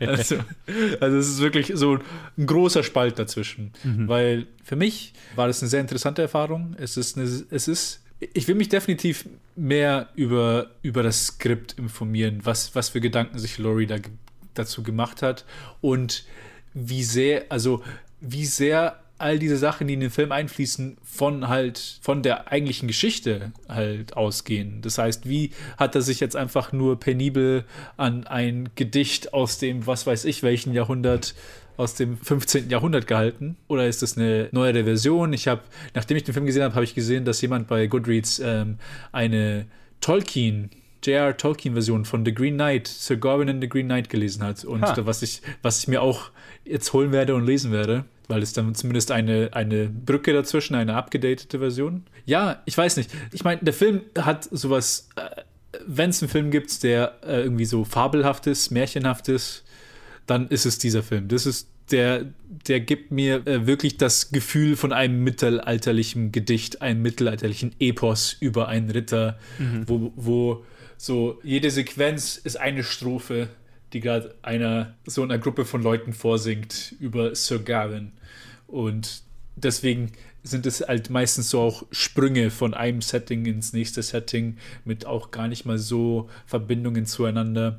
Und was, was mich jetzt nicht sonderlich gestört hat, die Sache ist halt die, dass daraus folgend kein wirklich roter Faden so wirklich durchgängig für mich ist in seinem Charakter, also in seinem inneren Leben, internen Leben, wo ich dann sage, mhm. er ist halt mehr, er ist halt wirklich The Mythic Knight, mehr als dass er eine Person ist, mit der wir gerade das mitverfolgen, auch in, mhm. in, einer, in einem fantastischen Setting. Aber die Sache ist halt, irgendwie geht halt aber auch die Intimität des Schauspiels und der Cinematografie geht halt dem entgegen. Das heißt, du erwartest was, was sehr persönlich ist, aber, aber im Endeffekt ist es sehr mythisch halt einfach nur. Und irgendwie kratzt es so aneinander für mich. Und ich weiß nicht, ähm, ob ich es geil finde, am Ende, dass es halt das Mythische ist. Weil ich kann es auf jeden Fall wertschätzen. Oder ich weiß nicht, ob, ob mir äh, eine persönliche Schiene mehr gefallen hätte in der Umsetzung. Ich glaube, ich weiß sehr, wie es dir geht. Und ich glaube, uns geht es relativ ähnlich, weil ich war auch so hin und her gerissen, als ich aus dem Film bin. Und habe mich dann etwas informiert über den Ah. Hintergrund und habe festgestellt, es ist definitiv ein Film, der mir deutlich besser gefallen hätte, hätte ich Vorwissen gehabt. Hätte man. Ah! Weil äh, ich habe dann hinterher äh, nachgelesen, also das Gedicht, auf dem es basiert und worum es da geht. Ne? Also dieses Sir Gawain and the Green Knight äh, ist halt so eine Fabel, wo es darum geht, dass eben auf dieser Quest zu diesem Green Knight hin die Five Knightly Virtues, also die fünf ritterlichen Werte oder wie auch immer man es übersetzen will, von Sir Gawain getestet werden, ob er es verdient, ein Ritter zu sein. Und in diesem Film, du hast ja diese Abschnitte angesprochen, Ja. jeder dieser fünf Abschnitte testet eine dieser Knightly Virtues. Die sind Friendship, Generosity, Chastity, Courtesy und Piety, also Freundschaft, Großzügigkeit, Keuschheit, äh, Höflichkeit und Frömmigkeit. Und wenn du dir darüber Gedanken machst, was diese einzelnen Abschnitte sind, es wird jeder dieser, jeder dieser Elemente wird getestet. Wir spoilen nicht, worauf der Film raus will. Anscheinend, nach dem, was ich gelesen habe, behandelt der Film es exakt umgekehrt wie das Originalgedicht. Also im Gedicht besteht er die, die er hier nicht besteht und versagt in denen, in denen er hier im Film besteht. Oh. Also es ist einmal komplett umgedreht. Aber das war tatsächlich ein Schlüssel, den ich gebraucht habe, um diesen Film aufzuschließen, also ne, zu unlocken, um, um Ja. mir klar zu machen, okay, was will dieser Film sein? Und jetzt habe ich tatsächlich auch das Bedürfnis, den nochmal zu sehen, um, weil ich jetzt erkannt, ah, okay, da ist ja ein, ein durchgehend, also der rote Faden, den du gesucht hast, den ich auch gesucht Der habe. ist- der- der ist direkt durch. Der ist, er ist, er, er, ich war nur zu blöd oder halt einfach zu unwissend, um ihn zu sehen. Und ich bin froh, dass es nicht nur mir so ging. ne? Oh mein Gott. Ja, und halt äh, unter diesem Gesichtspunkt, ja, aber so, so jetzt mal abgesehen davon, dass ich natürlich, ähm, dass der Film ein gewisses Rätsel war, das ich nicht geknackt habe beim ersten Mal anschauen, hat er mir insofern ganz gut gefallen, dass ich halt bei David Laurie sehr ein Fan von seiner atmosphärischen Arbeit bin. Also der Film ist pure Atmosphäre die ganze Zeit, ne? auch vom Mhm. Production Design und von der Kameraarbeit her. Äh, der, der, der trieft von Kunstfilmatmosphäre, A24 Ja, ja. Kunstfilmatmosphäre, wenn man so will. Ne? Und er ist sehr, äh, wir haben vorhin gesagt, bei First Cow, man braucht ein bisschen Geduld. Ich glaube auch, dass das hier ein Faktor ist. Ähm, der Film ist ja auch so ein bisschen, wie oft A24-Filme, spaltet er das Publikum, nicht die Kritik, aber das Publikum. Und es liegt, glaube ich, oft daran, wenn Leute in diesen Film gehen und halt einen Mittelalter-Fantasy-Epos erwarten oder einen coolen Ritterfilm mit, mit Kämpfen und bla. Und das ist halt dieser Film überhaupt nicht. Das ist sehr meditativ. Mhm. es ist sehr viel Naturaufnahmen und, und abstrakt. Also, ich meine, Symbolbilder, ne? Also, Ja, ja. da kommen coole Fantasy-Kreaturen und so weiter vor. Ne, er trifft auf Riesen und so weiter, aber die sind alle halt meditative Symbolbilder, wenn du so willst. Ne? Die stehen alle für irgendwas. Es ist nicht, gibt keine großen Battle-Schlachtsequenzen und so weiter. Die Schauspieler sind alle großartig durch die Bank. Durch die Bank, ja. Fantastisch. Immer mal wieder sind welche aufgetaucht, wo ich mir gedacht habe, ey, hier äh, Joe Legend, was machst Joe du Legend, hier? ja, vor allem nachdem wir, ihn, nachdem, nachdem wir ihn bei Underground Railroad besprochen Mhm. hatten. Genau, äh, sehr cool. Vor allem mich riesig gefreut, Alicia Vikander mal wieder in was zu sehen. Ich weiß nicht, wann ich sie das letzte Mal in irgendwas gesehen habe, aber es ist gefühlt schon eine Weile her. Es ist, das ist eine Schauspielerin, wo ich ein direkter Fan von ihr wurde, natürlich als, als ich Ex Machina gesehen habe. Ja. Aber wo ich mir schwer tue, mir irgendeinen anderen Film einzufallen, weil irgendwie ist, habe ich einfach, also ich weiß, dass sie halt Lara Croft Tomb Raider gemacht hat, Mhm. den Film habe ich nicht gesehen. Ich weiß nicht wirklich, was sie sonst noch so gemacht hat. Ich meine, ich habe viel mit The Man from Uncle habe ich auch nicht gesehen. Der The Danish super. Girl, da habe Ja, ich sie gesehen. Ist auch gut. Ah, ja, ich meine, sie hat, sie hat Sachen gemacht. Also, wenn Ja, ihr auf ihre, ja. sie war, also sie hat eigentlich die ganze Zeit was gemacht, nur halt Sachen, die ich nicht gesehen habe. Ja, ja. ja, in The Dark Crystal war sie, genau. Und Earthquake Bird habe ich halt nicht gesehen, The Glorious auch nicht. Deswegen. Naja, also sie hat auf jeden Fall kleinere Sachen gemacht, was ja auch cool ist. Mhm. Aber ich habe mich auf jeden Fall sehr gefreut, sie zu sehen. Das, das ist eigentlich alles, was ich sagen wollte.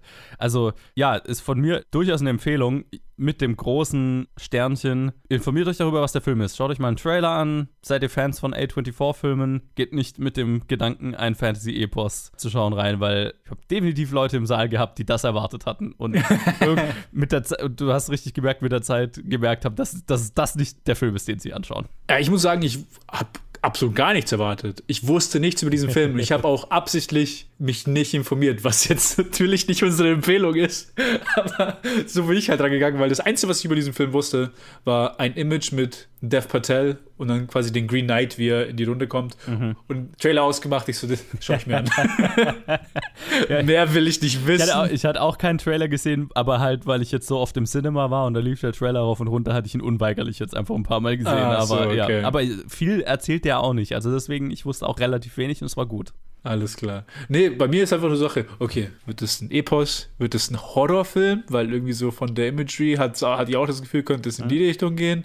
Hat aber ja ich auch so wusste es. Ich, Aspekte, ne? ja, ja, ich wusste es nicht. Und am Ende hat es mir doch sehr, sehr gefallen, wo ich aber so gespalten war. Jetzt muss ich mir den unbedingt nochmal anschauen. Das ist also noch eine komplette Empfehlung an mich selber, dass ich nochmal ins Kino gehe. ja, total. Was ich unvorgenommen sagen kann, ohne noch, es nochmal anzuschauen, ist, dass die Endsequenz mir extrem gut gefallen hat, dass, dass ich sie großartig fand. Mhm. Ja. Und Punkt, ja. Ganz gut gemacht. Ah, David Lowry ist ein fantastischer Regisseur, also macht richtig spannende Sachen. Auch einer, wo ich, wo ich sehr beeindruckt davon bin, wie er einfach wechselt zwischen ne, sowas wie Pete's Dragon, was halt ein Disney Live-Action-Remake ist, und das dem trotzdem seinen Stempel auf, auferlegt und dann aber auch sowas wie A Ghost Story oder hier The Green Knight, was halt einfach super meditative Arthouse-Filme sind. Ja, ja. Und also das ist schon eine Range, die ist, die ist sehr spannend. Sehr, sehr spannend. Ich hatte davor nur The Ghost Story gesehen und den habe ich sehr geliebt, als ich ihn gesehen hatte. Und äh, in dem bin ich jetzt auch gar nicht mal eingegangen. Ich wusste gar nicht, dass es von Lowry ist. Ich wusste nicht mal, dass A24 Mhm. ist. Wie gesagt, das Einzige, was ich wusste, ist, Dev Patel ist drin und es geht irgendwie Green Knight.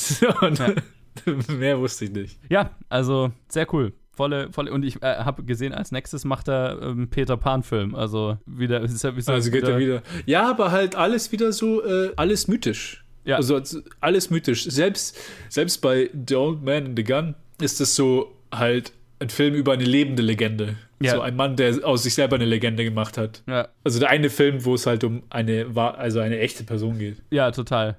Ja, Ich finde es so halt so faszinierend, weil er halt einfach Disney-Blockbuster, A Ghost Story sind so zwei komplett, komplette Ja, ja. Gegen, also es ist so richtig zwei Dinge, die nicht zusammengehören und es ist sehr interessant, dass dieselbe Person beides macht Ja. und beides gut ist bisher, also Ja, spannend. Ja, kann man echt nicht sagen. Also es ist, das ist halt das, das ist das Spannende an Regisseuren, die sich so an alles wagen. Wo du halt auch nichts, also du weißt nicht, was du erwarten kannst und deswegen Ja. macht es umso interessanter. Ja, voll. Weil sie sich nicht in eine, in eine Schublade stecken oder sel selber irgendwie sich reinlegen. Ja, spannende Geschichte, äh, Empfehlung mit, mit Sternchen auf jeden Fall, aber ich glaube mit dem bisschen Kontext, den ich jetzt gerade geliefert habe, also der hätte mir schon gereicht als, als Kontext, um den Film noch besser zu finden, auf jeden Fall. Ja, ja. Und ich würde mal sagen, in diesem Sinne, ein Trenner und wir kommen zum letzten Film. Zu den schon erwähnten Eidechse und Affenkampf.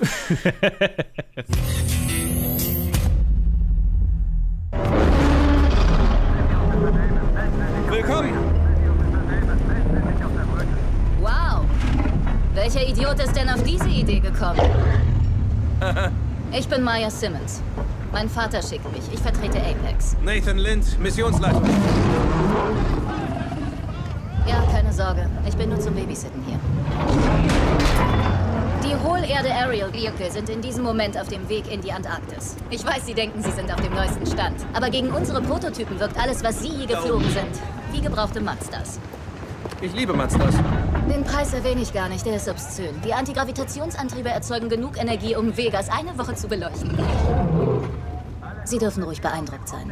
Suddenly Luke appears. Hallo, hier ähm, zur letzten Review tauche ich einfach so plötzlich auf und ich hoffe, dass ihr nicht am Anfang angesagt habt, dass ich vorkomme. Das wäre schon sehr Nee, witzig. wir verheimlichen das jetzt einfach. Ich meine, wir können es Ja. jetzt beschließen, weil, Spoiler Leute, wir nehmen das als erstes auf, weil Luke will Ja, damit schlafen gehen. Ja, sonst sitze ich die ganze Zeit stumm daneben, während die anderen zwei über Filme reden, die ich vermutlich noch irgendwann vielleicht angucken will, teilweise. Vielleicht nicht alle. Godzilla vs. Kong ist in den Kinos rausgekommen und mir fällt gerade auf, dass ich gar nicht aufgemacht habe.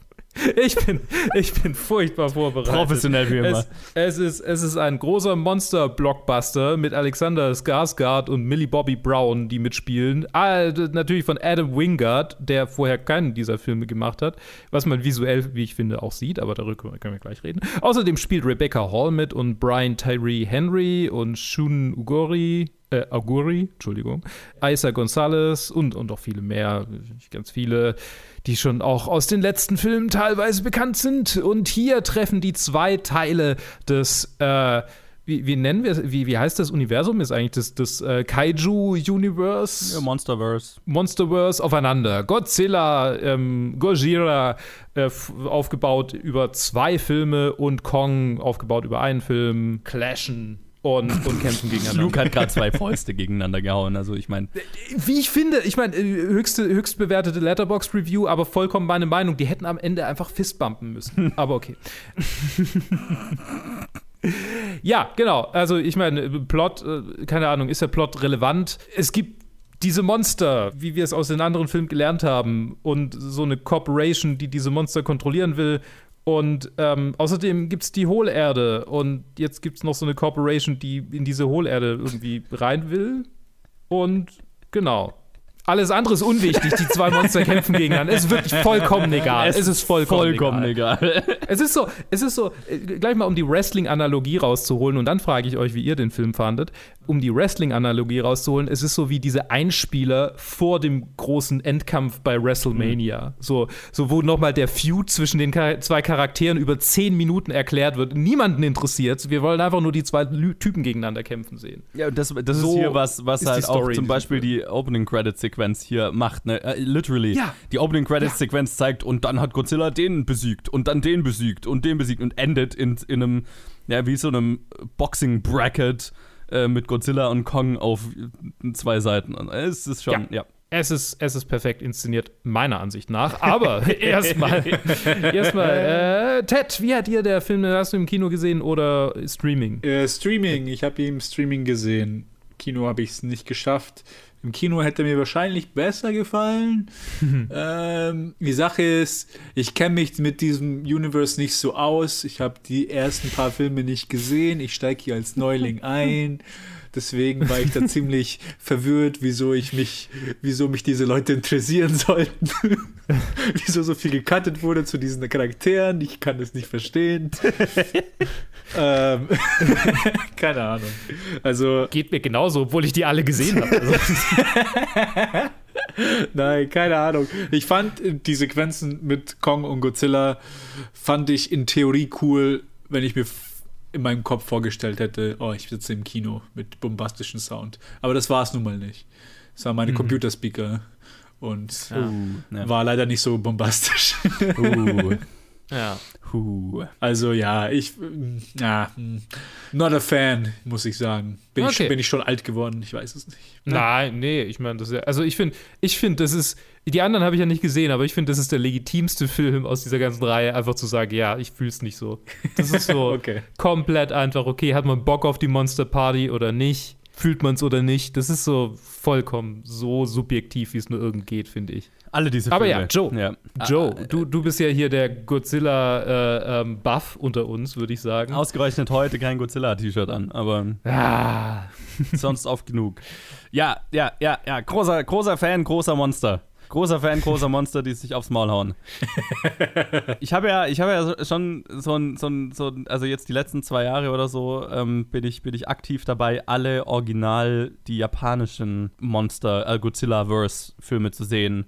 Und das muss man, das muss man wirklich mal hier sagen, bevor irgendwie auch nur ein ansatzweise amerikanisches Studio daran gedacht hat, ein Cinematic Universe zu machen, hatte äh, Japan in den 60ern schon ein Cinematic Universe mit ihren Monstern, wo inklusive allem, was Marvel heute so, also wo Leute sagen, oh, ist so innovativ, ne, Charaktere, die dann gegenseitig in unterschiedlichen Filmen wieder aufgetaucht sind, Redemption Arcs, Team-Ups gegen andere Charaktere, es ist alles da. Es ist alles da in, in, den, mhm. in, dem, in der, was ist die erste Showa-Ära, glaube ich, die, die erste äh, Kaiju, Kaiju-Film-Ära von Toho.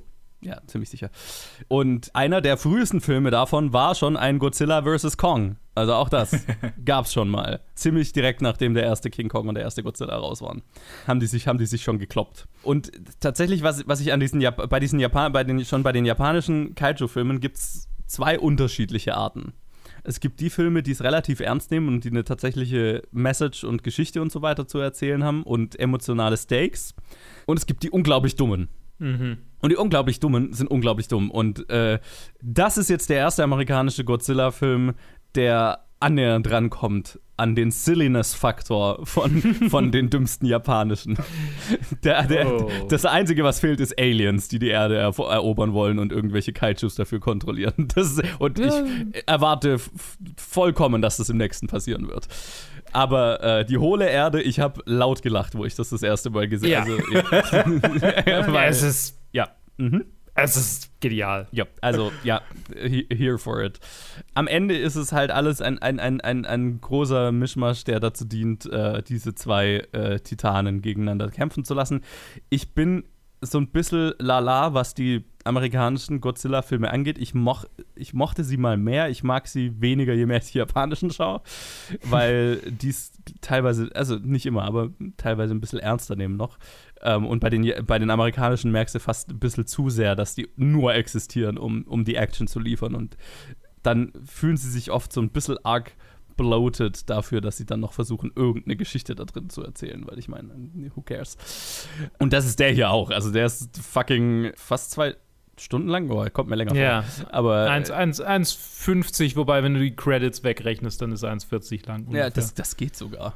Er kommt mir deutlich länger vor. Ja. Also ich habe Oh gerade gedacht, er Gott. hatte das Gefühl, er ist so zweieinhalb Stunden lang. Ja. Und äh, tatsächlich, ich habe ihn ja zuerst zu Hause angeschaut und dann nochmal im Kino, als er jetzt dann im Kino rauskam. Und beim zweiten Mal hat er, hat er schon verloren. Einfach weil er dann sich so ein bisschen, also hat er mich ein bisschen ermüdet letztendlich. Aber nichtsdestotrotz, um in mein erstes Viewing zurückzuspringen und es nicht zu sehr vom zweiten Viewing beeinflussen zu lassen, mein Review, als Fan dieser Monster war es natürlich einfach sehr geil, wie schön die inszeniert waren, wenn sie sich auf die Fresse hauen. Mhm. Tada! es schaut wahnsinnig geil aus. die Effekte sind natürlich auf höchstem Niveau.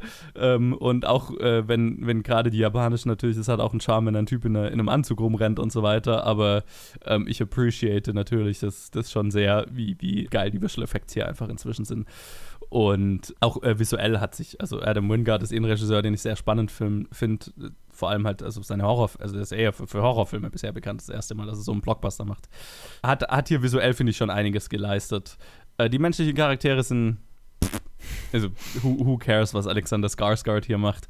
Und auch, äh, ja, Millie Bobby Brown und die, die gesamte Millie Bobby Brown Storyline braucht in diesem Film eigentlich nicht drin sein. Ja, die ist, die ist einfach nutzlos. Die ist, Ja, die ist da, weil die halt ein, ein Legacy, also ne Charakter aus dem Ja, ja, letzten, total. letzten Film schon ist und sie braucht. nee, ich meine die. Storyline, ich meine, also ihr Charakter. Ja, auch, genau, genau. Also, ja. Äh, ja, ja, und ich meine halt einfach, wenn, wenn, wenn sie keinen Grund hat, da drin zu sein, dann nee, nimmt, nimmt sie halt wieder raus. So, ne? Also das, das war alles, äh, fand ich sehr unnötig und das ist, führt, glaube ich, dazu auch, dass der Film sich so ein bisschen bloated anfühlt, weil halt Mhm. äh, du was drei oder vier menschliche Storylines hast teilweise, die parallel laufen und wir sind ja eigentlich nur da, um Godzilla zu sehen. Die halt alle nicht interessieren, ja. Ja. Ja. Irgendwann müssen sie einfach so, sie haben halt jetzt auch so ein kleines Mädchen, das mit Kong kommuniziert. Ich Ja. weiß nicht, ob das auch schon aus dem ersten Film war. Nee. Aber ähm, hoffentlich machen sie einfach dann beim nächsten Film den Sprung, wo sie einfach dann die Monster gleich subtiteln und dann brauchen wir keine Übersetzer. Und dann, und dann können wir jede Gedanken lesen. Weil, keine Ahnung. Das ist die, die Sache ist so, ich habe noch keine anderen Godzilla-Filme gesehen, aber in, in meinem Herzen weiß ich, dass ich ein Fan von diesen silly Movies bin. Und das Einzige, was diesen Film mir noch besser machen würde, ist wahrscheinlich, wenn die ganzen Monster auf Mo Motion Capture Suits, also wirklich statt, statt Anzüge einfach Motion Capture Anzüge wählen, wo man wirklich Oh. merkt, dass das kontrolliert von dem, von dem Typen ist. Weil ja das irgendwie das Charmanteste ist bei den, bei den ganzen Clips, die ich sehe von den, von den witzigen Godzilla Mhm. versus irgendjemanden Filmen von den alten japanischen. Oh, schau dir die unbedingt mal an. Ich glaube, Ja, du ich hättest hab- extrem Lust. Ich hab gibt, extrem gibt einen Lust. großartigen, wo Godzilla gegen eine Riesenkrabbe kämpft und sie schmeißen sich im Prinzip einen Stein, einen Fels die ganze Zeit hin und her und Godzilla kickt ihn mit seinem Schwanz zurück und dann die Krabbe boxt ihn zurück und so. Oh es mein ist Gott. Großartig. Das, das, Kino. das takes me back, weil, oh Gott, halt, ja, Power Rangers so, als ich, Ja, ja, als, ja, ich, ja, genau. als ich jünger war und ja. Äh, Typisch japanisch gibt es ganz, ganz viele große Roboter, ne? ja, ja, genau. Mal ganz, äh, ganz ausgeklammert. Ach Ähm, Gott, diese Szene, wo der Ich meine, wir können sie eigentlich spoilern, weil der Film ist seit über einem Monat raus, oder? Oh shit, ich habe Ja. nicht dran gedacht. Ja. Ja, der, der Ja. ist schon, glaube ich, seit zwei Also Monaten ich, ich raus. habe ich hab sehr davon, davon gebenefitet, dass er eine Überraschung war. Ich, ich hatte ich es irgendwann mal gesehen auf IMDb, glaube ich, habe ich so ein bisschen durchgeklickt, weil ich dachte, ah, was soll, was soll ich mich groß spoilern bei Godzilla vs. Kong? Tja. Und dann, oh, ah, uh. Also, ja, ich fand's Okay, la, Okay, äh, wir machen- schneiden mal alles raus. Ich habe es bisher gebliebt, jetzt machen wir hier einen Spoiler-Teil, weil ich würde ganz gerne drüber reden. Also wenn ihr Godzilla, ich meine, es ist eh das Ende der Episode, wenn ihr Godzilla vs. Kong noch sehen wollt, könnt ihr jetzt überspringen. Weil ich muss über Mecha-Godzilla reden, Mhm. weil ich tatsächlich, seit ich so, der, der, die, der, erste Film, in dem Mecha-Godzilla vorkommt, der erste japanische, ist so gut, der Reveal und der Grund, also naja, der Grund, warum Mecha-Godzilla da ist. Die, die Aliens haben Mecha-Godzilla gebaut, um Godzilla zu töten, damit sie die Erde erobern können. Yo! Aber, aber der Reveal von Mechagodzilla ist in dem, in dem Originalfilm so geil, weil du hast äh, ein Godzilla greift Tokio an, also Godzilla greift Tokio an und es ist so, oh, warum greift Godzilla uns an, oh mein Gott. Und so weiter. Und dann taucht ein anderer Godzilla auf und greift diesen Godzilla an. Und wir stellen fest, der Godzilla, der Tokio angegriffen hat, war kein echter Godzilla und der andere Godzilla äh, blastet den neuen Godzilla so lange mit seinem Atomic Breath, bis da Metall unter der Haut vorkommt. Yo. Und irgendwann Oh. lässt er seine Haut, schüttelt er seine Haut ab und es ist Mecha-Godzilla drunter. Und es ist so gut. Selbst Yes. in dem silly 60er, 70er Jahre äh, Kostümding. Und ich habe mir immer vorgestellt, boah, wenn ich einen Mecha-Godzilla-Film inszenieren würde, wie würde ich diese, Film, äh, diese Szene inszenieren? Und da war das hier schon ein Downgrade. Alter. allein, allein, wie du es mir beschreibst, hört sich schon geil an. Ich, muss- ich kann es mir in meinem Kopf vorstellen. Also, Yes. allein der Pitch ist schon perfekt. Von der so gut. Szene. Es war so eine, es, es schaut so richtig billig aus und es war so richtig, ich habe den angeschaut und es war so. Ich hatte, Nice. ich, hatte den, ich hatte den fettesten Eye-Roll, als der eine ihn Robo-Godzilla nennt und der andere, no, it's Mecha-Godzilla. Ich so, oh, fuck you. Ja, es ist halt, es ist halt alles Ja, ja. überverkompliziert, ne? Also der Charme von gerade von diesem Original Mecha, äh, Godzilla vs. Mecha Godzilla ist so, okay, ja, Aliens bauen einen großen Roboter, um Godzilla zu töten, weil sie die Erde erobern wollen. Simpelste Prämisse überhaupt, reicht. Mehr brauche ich Mhm. nicht. Und hier ist es halt so, okay, wir brauchen einen neuen Titan, um die Herrschaft über die äh, über die Erde zurück zu von, den, von dem Original Titan und äh, parallel dazu, aber dafür brauchen wir eine Energiequelle. Die Energiequelle gibt es nur in der hohlen Erde, weil da sind die Titans her und wir müssen eine Expedition darunter schicken. Dafür brauchen wir einen anderen Titan, um das Tor zu öffnen, um in die hohle Erde zu kommen. Deswegen haben wir King Kong. Aber weil Godzilla alle anderen Titans gekillt hat, greift er ihn an. Es ist so unnötig kompliziert, der ganze Plot. Es ist, es ist halt dieser Zwang von, also nicht nur der, also auch der Plot, aber es ist, ich habe halt einfach das Gefühl, es ist dieser Zwang von, wir müssen Worldbuilding machen. Es muss alles irgendwie in dem Mythos sein. Es muss alles Ja, ja, irgendwie total. erklärt sein.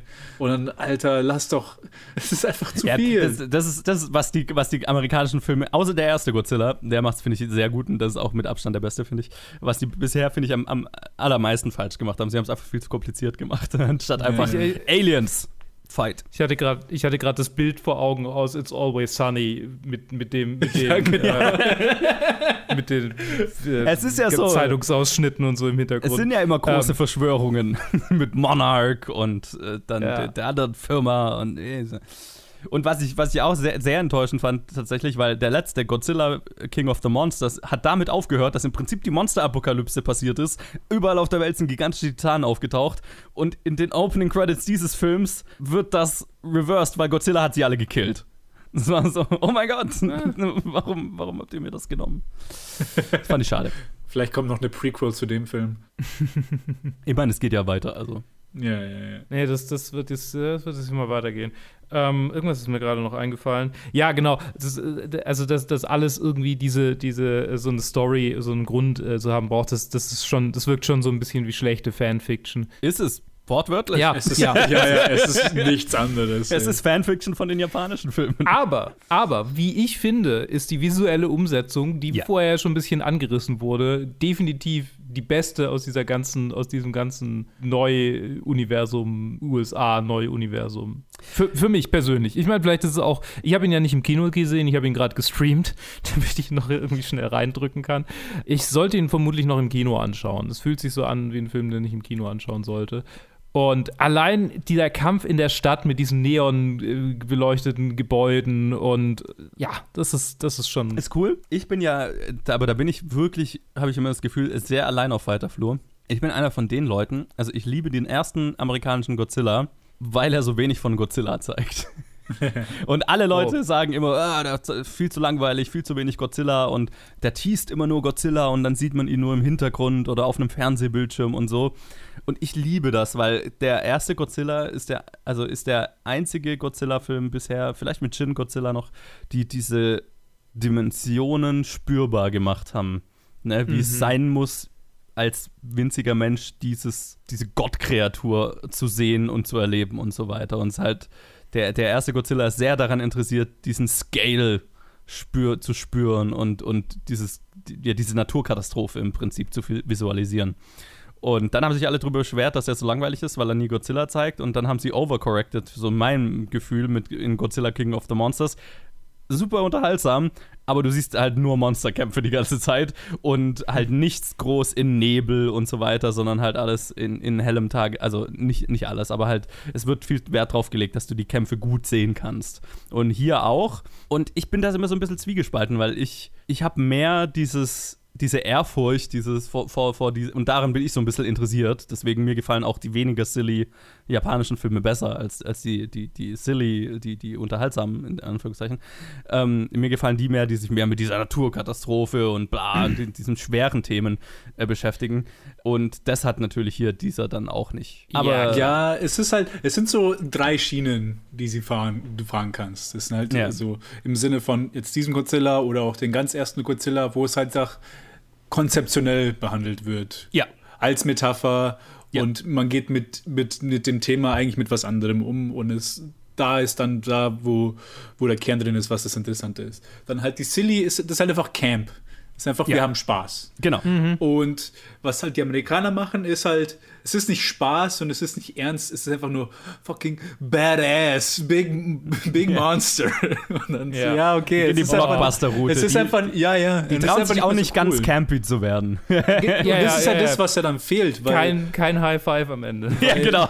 ja, eben. Also kein, das, ist, das ist halt das, was halt dann am Ende fehlt, weil wir sind lange, lange an dem Punkt vorbei, wo reine Visual Effects einen beeindrucken ja, das dass, dass sie den ganzen Film tragen. Das heißt, da ja. muss ja irgendwie noch so ein anderer Aspekt muss noch mit reingehen als reine Action. Und zwar reine Action, wo du halt auch keine Stakes oder so fühlst, sondern einfach so, das sind zwei klumpige, die sich halt hin und her schlagen. Es ist ja nicht so, als ob wir irgendeinen Charakter, irgendeinen Schauspieler irgendwie so am Überleben sehen oder sowas mit, mit, einer gut inszenierten Sache, John Wick, keine Ahnung. Sondern es ist nee, okay, aber in, in, die besten Godzilla-Filme schaffen es auch, dass du entweder für Godzilla rootest oder also emotional verbunden bist mit Godzilla.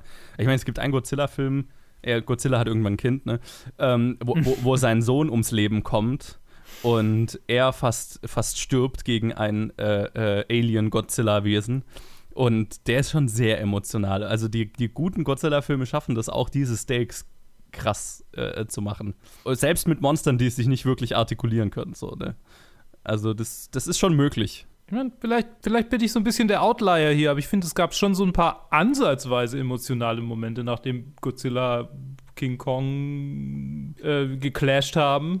Weiß nicht. Und äh, was ich noch sagen wollte, ähm, das ist halt, also mir, mir gefällt das Camp, glaube ich, sehr. Also die, das mit den ganzen. ich, ich, mochte Shin Godzilla und ich kann das sehr, also ich meine, ich habe keinen von den alten gesehen, aber ich kann das sehr gut sehen mit diesem emotionalen Teil und das würde mich bestimmt auch catchen. Aber ich bin in der schönen Lage, äh, dass ich dieses Monsterverse irgendwie, dass das quasi die, die größte da alles ist, was ich irgendwie über Godzilla weiß, stammt im Prinzip aus Shin Godzilla und aus diesen Sachen und halt, was du mir so erzählt hast ja. und was ich halt irgendwie so als Meta-Wissen aus der, aus der Popkultur weiß.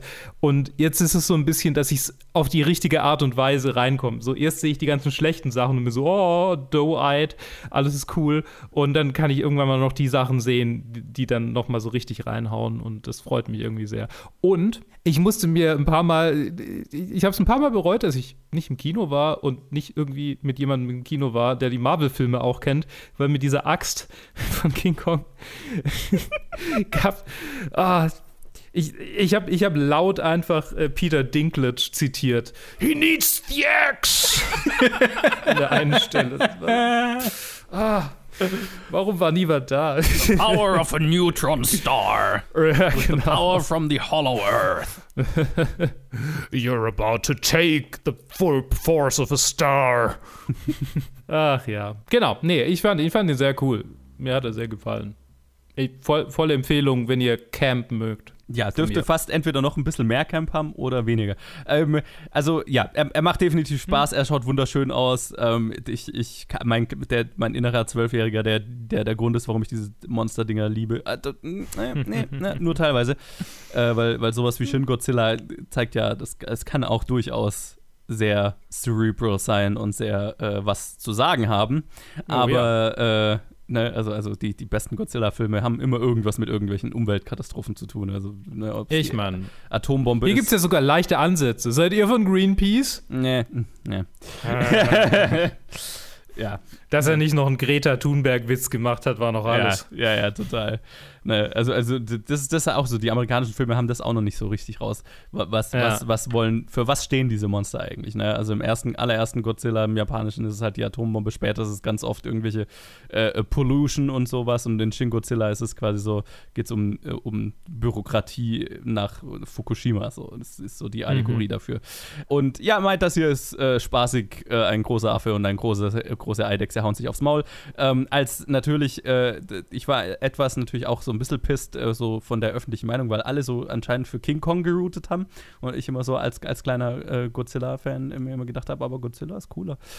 Und der Film natürlich auch mehr auf der Seite von King Kong ist. Ja, totales Framing. Ja, ja, total. Und vor allem Godzilla hier in diesem Film ist ja nur als Antagonist geframed. Er taucht auf, kloppt und dann geht er wieder. Und King Kong kriegt die ganzen emotionalen Momente. Ich war. mm, Ich bin so, so versucht, dieses zu both Seiten. So, sie haben nicht beide Seiten äh, adäquat vertreten. Ja, Hollywood zeigt hier ihr Favoritism, das geht halt Genau. überhaupt nicht. So, das ist äh, klarer äh, Spezizismus. Sie, die, die, die Menschen, die, die, die Humanoiden bleiben unter sich, das ist wieder klar. Ja, ja. So, aber er macht Spaß. Ich kann dir den Film gerade im Kino, ist natürlich cool. Ähm, Ja, aber er kann doch reden. ja, genau. Ja, nee, ich bin da tatsächlich voll auf deiner Seite. Ich, ich habe auch so den Eindruck gehabt, so rein, rein technisch mussten sie King Kong schon sehr viele Gründe geben, warum er überhaupt eine Chance hat. Das ist so ein bisschen wie Batman wie Superman. Ja, total. So, so, ah, jetzt in diesem Enclosure ist er noch mehr gewachsen und ah, jetzt hat er eine Waffe, damit er überhaupt. Weil Godzilla hätte ihn halt einfach ermordet. Ja. Punkt. Ich meine, auch wenn man die, ja, egal, egal. Ich will jetzt gar nicht in diese, diese komische nerd Ich habe vorhin in IMDb reingeguckt bei Goofs und dann war so, Factual Errors, zehn Stück. According to the opening sequence, Godzilla ist so und so schwer und wenn es dann auf dieses Kriegsschiff auftrifft, dann müsste es quasi diese Force aus... Alter Schwede. Dude, entspann Schön. dich. Ja. So. Ja, ich habe ich hab gerade das Gefühl, wir haben schon eine halbe Review-Episode aufgenommen und das ist jetzt quasi auch das Ende der Review-Episode. Korrekt. Ähm. Danke fürs Zuhören. Und ähm, ja. Bis Aha. zum nächsten Mal, wenn wir eine, ein, ein buntes Potpourri an vielleicht Arthouse-Filmen, vielleicht Kino, äh, Blockbuster-Filmen und weiß Gott noch was reviewen, das manchmal vielleicht sogar tagesaktuell ist. Ja, ich, ich verabschiede mich. Ich setze die nächste Runde aus, aber. Achso, ja, ähm, stimmt. Oh, oh. Oh, ja, aus, ausnahmsweise mal, weil ich meinen nächsten Kurzfilm mache. Hui, excited. Dann bleibt doch, bleibt doch gespannt, was wir nächstes Mal uns aus dem Hut zaubern bei den Reviews. Ich wäre schon sehr versucht, einfach, einfach eine Review-Episode über aktuelle Anime-Serien zu machen. aber ich gucke kein Anime mehr, also ist es Blödsinn. Ja, ich mein, Nee, aber äh, danke fürs Zuhören und äh, danke fürs dabei sein, äh, Ted und Joe. Ich, keine Ahnung, Ich warum mein- ich Danke sage, weil ich bin ja später dazu gekommen. ja, also, also, sure. ja. Tschüss. Bis Joe. dann.